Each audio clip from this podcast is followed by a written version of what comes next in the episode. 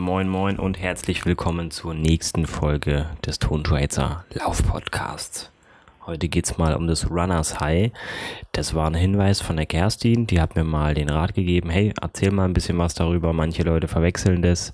Ähm, und darüber will ich mal in der Folge quatschen, denn äh, das ist für jeden möglich, dahin zu kommen, in diesen Gefühlszustand, kann aber auch gefährlich sein. Warum, wie, weshalb? Ein bisschen mit Quellen und wissenschaftlich. Ich erzähle was. Erstmal Intro. Ton, ton, ton, ton, ton, ton, ton, ton, ton.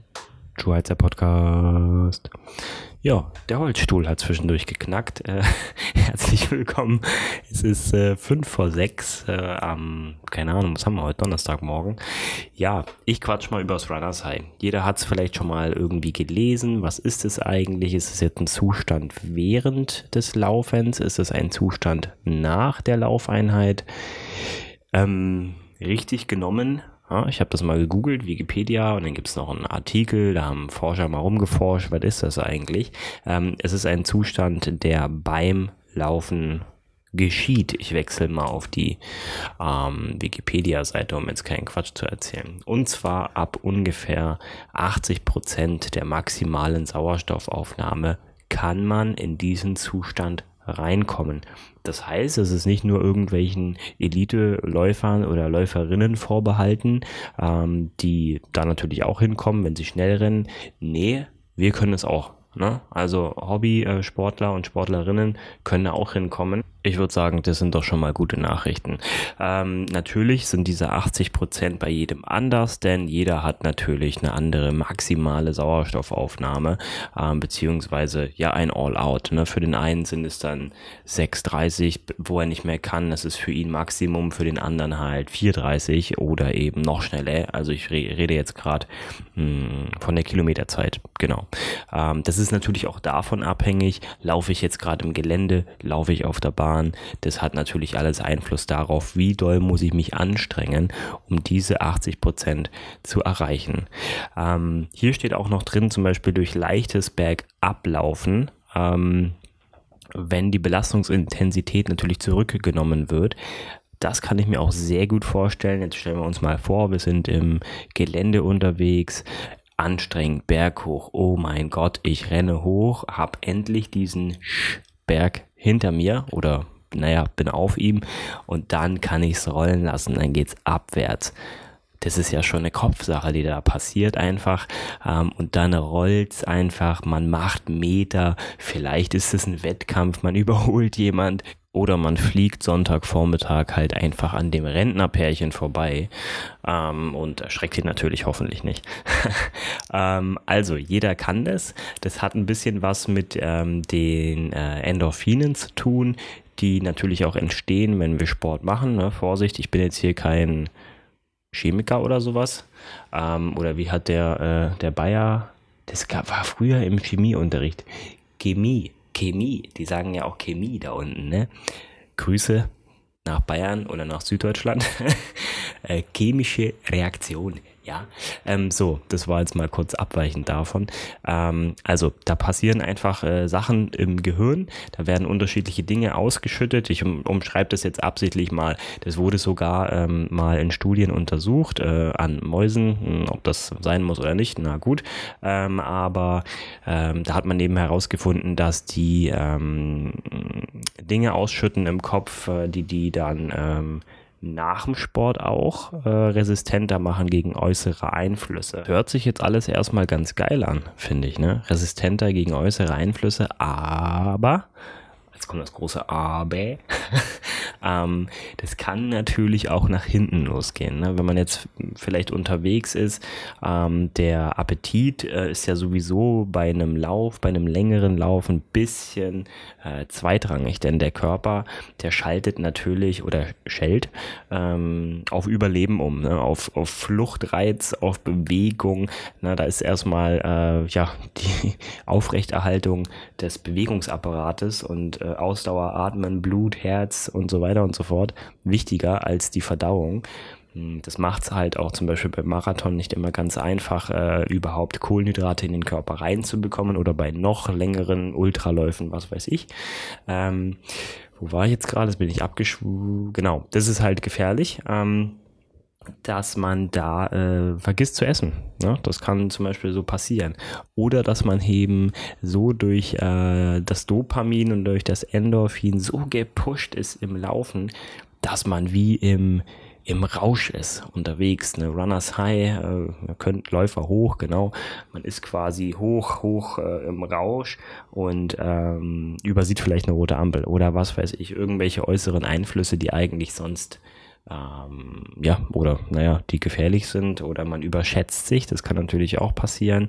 Ähm, abgesehen auch davon, dass man, also jetzt muss ich mal kurz reflektieren, wann ich das mal hatte. Ich habe das vielleicht ein, zwei Mal im Jahr oder sowas. Aber zum Beispiel bei einem ähm, 10 Kilometer Lauf im Training, äh, wenn ich da mal einfach mir denke, so geil, heute geht einiges, es fühlt sich alles gut an, dann kann das passieren, ähm, dass die Einstellung im Kopf halt schon so passt, dass ich mir denke, hm, eigentlich sollte es ein schneller Zehner werden, aber es wird heute ein richtig schneller Zehner.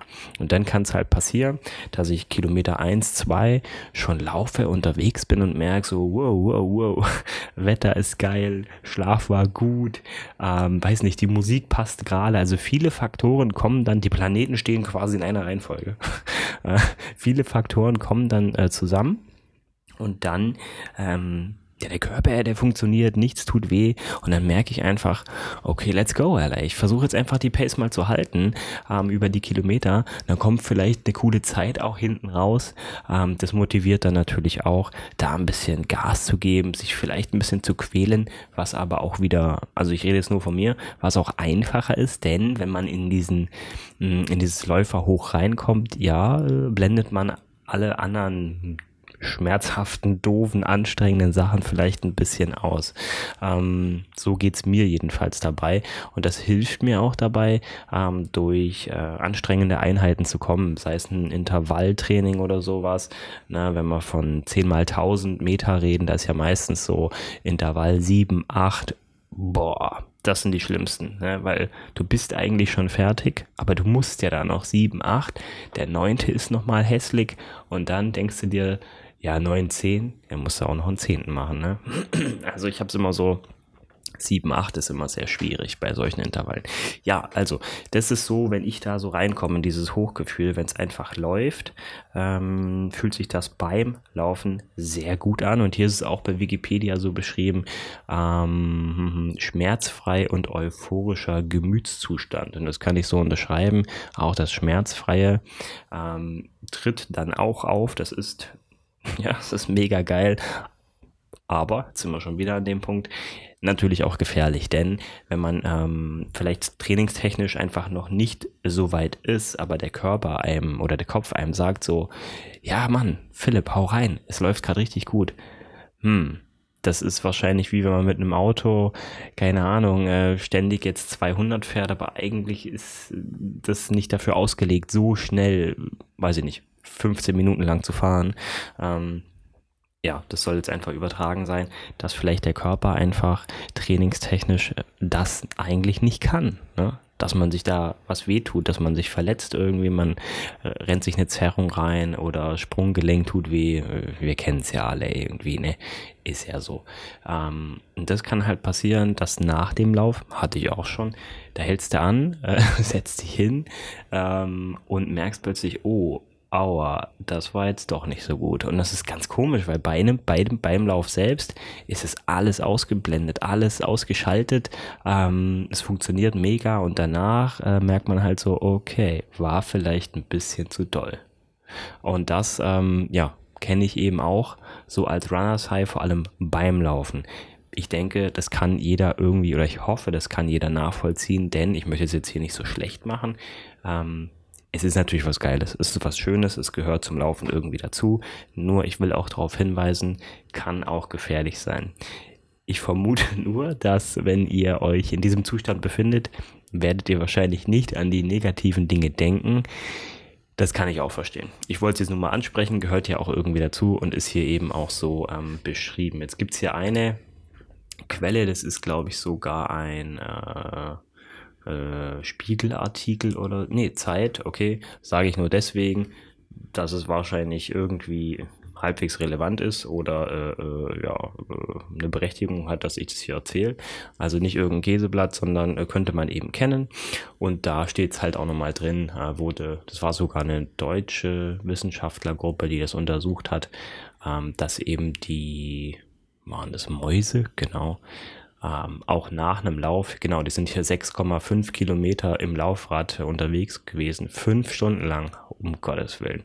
Ähm, dass die halt danach auch äh, weniger schmerzempfindlich waren, weniger ängstlich waren. Und ähm, das kann man eben oder könnte man wohl auch auf äh, ähm, ja, Läufer oder Läuferinnen übertragen, habe ich ja gerade angesprochen. Ähm, entweder danach ist es so, oh aua, oder danach ist es so, oh mein Gott, ist das geil. Ich bin noch mega drauf, sage ich mal, auf den Glückshormonen nach so einem Lauf. Aber dann kann es halt sein, dass mit der Zeit, entweder gleich nach einem Lauf tut's weh, das wäre natürlich dann wahrscheinlich noch schlechter, oder ähm, weiß ich nicht, spätestens unter der Dusche oder am nächsten Morgen, wenn man dann aufsteht und im besten Falle einfach nur Muskelkater hat, ähm, dann wird man erinnert, wow, das war gestern eine krasse Leistung. Was natürlich auch der Fall ist, dass ähm, äh, eine Uhr, die man äh, zum Tracken nutzt oder ein Herzfrequenz, Brustgurt oder irgendwie sowas, einem wahrscheinlich dann auch sagen wird, hey, die Leistung, die war ein bisschen heftiger als sonst. Ähm, nimm dir mal ein bisschen mehr äh, Auszeit dafür oder Regeneration. Hm, was hier auch am Ende des Artikels steht, ähm, das, äh, das kann natürlich auch süchtig machen. Ne? Das, das ist äh, wieder eine negative Seite natürlich. Ähm, da ist auch ein Sportpsychologe, genau, dass die Leute, die wollen natürlich, äh, die das hatten, die wollen immer wieder in diesen Zustand zurück. Kann ich auch verstehen. Ist auch geil, fühlt sich auch geil an.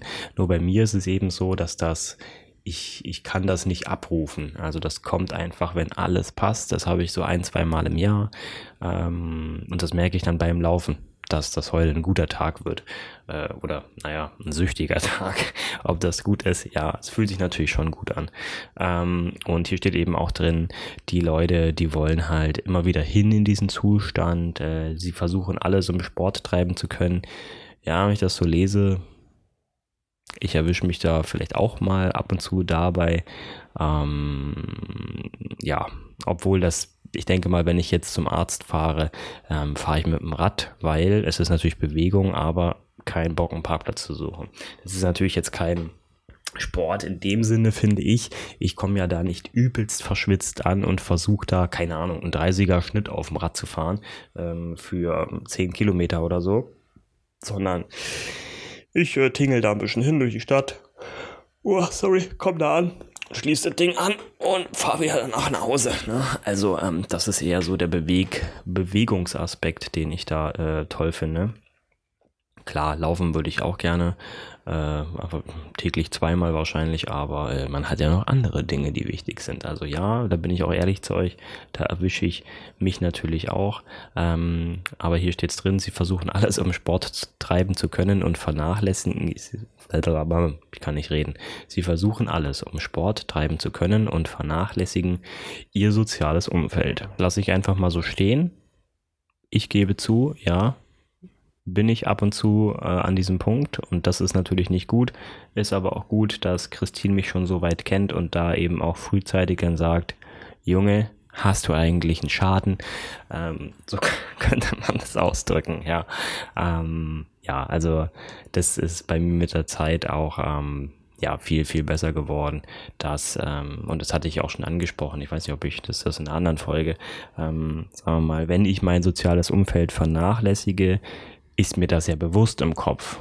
Ähm, und wenn ich dann Sport mache, weiß aber, ei, zu Hause, die Küche sieht aus wie Scheiße oder ich muss fürs Studium noch irgendwas machen, für die Arbeit, wie auch immer, ähm, dann kann ich nicht frei laufen im Kopf. Dann bin ich nicht frei, dann kann ich das nicht zu 100% genießen, dass ich hier gerade übers Feld renne und es regnet. Ja, das kann man genießen.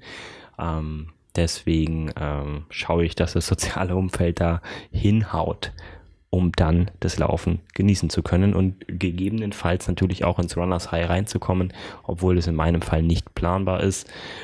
Ist vielleicht auch besser, dass es nicht planbar ist. dann ist es äh, umso schöner, wenn es passiert.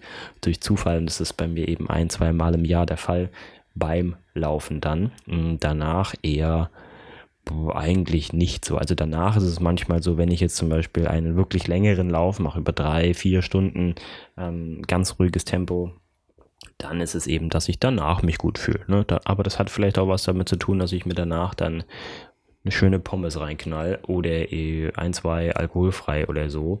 Ähm, genau. Hat vielleicht auch was damit zu tun. Ist ja auch berechtigt. Ähm, ja, das war's eigentlich zu der Folge. Äh, ich wollte nur mal damit aufräumen oder, oder ein bisschen aufklären, dass das halt nicht, ähm, ja, nicht immer danach ist, dieser Zustand, sondern eigentlich währenddessen. Jeder kann da reinkommen. 80 Prozent der maximalen Sauerstoffaufnahme, ich meine, das steht jetzt halt hier so drin in dem Artikel, ähm, möchte ich mich jetzt auch nicht drauf festlegen. Ich glaube, das ist einfach von vielen Faktoren abhängig, ob man dieses Runners High reinkommt. Ähm, wie gesagt, Wetter, Musik, äh, das Befinden, der Schlaf, die Erholung. Ne? Habe ich eine richtig schreckliche Nacht gehabt mh, hm, oder habe ich super gut geschlafen? Ähm, hat man vielleicht auch, was ich manchmal habe, mh, hm, der Tag war mega anstrengend und abends gehe ich dann doch nochmal laufen. Ich fühle mich eigentlich total fertig, aber da kann es auch passieren, ne? dass ich dann die, den, den Lauf so als, als Erlösung des Tages sehe und dann geht es mir richtig gut dabei. Ähm, hat vielleicht auch irgendwie was dazu zu tun, damit zu tun, genau. Ja, ich hoffe, dass ihr euch da auch schon mal in diesem Gemütszustand äh, befunden habt. Ich hoffe, das war richtiges Deutsch. Genau. Mm. Und ähm, vielleicht euch jetzt sogar darin befindet. Egal, wo ihr das äh, gerade hört. Vielleicht auf dem Laufband oder äh, beim Laufen selber oder beim Pommes kochen. ja, okay. Danke fürs Zuhören. Ähm, dann hören wir uns beim nächsten Mal wieder. Lasst gern hier eine Bewertung da oder sowas.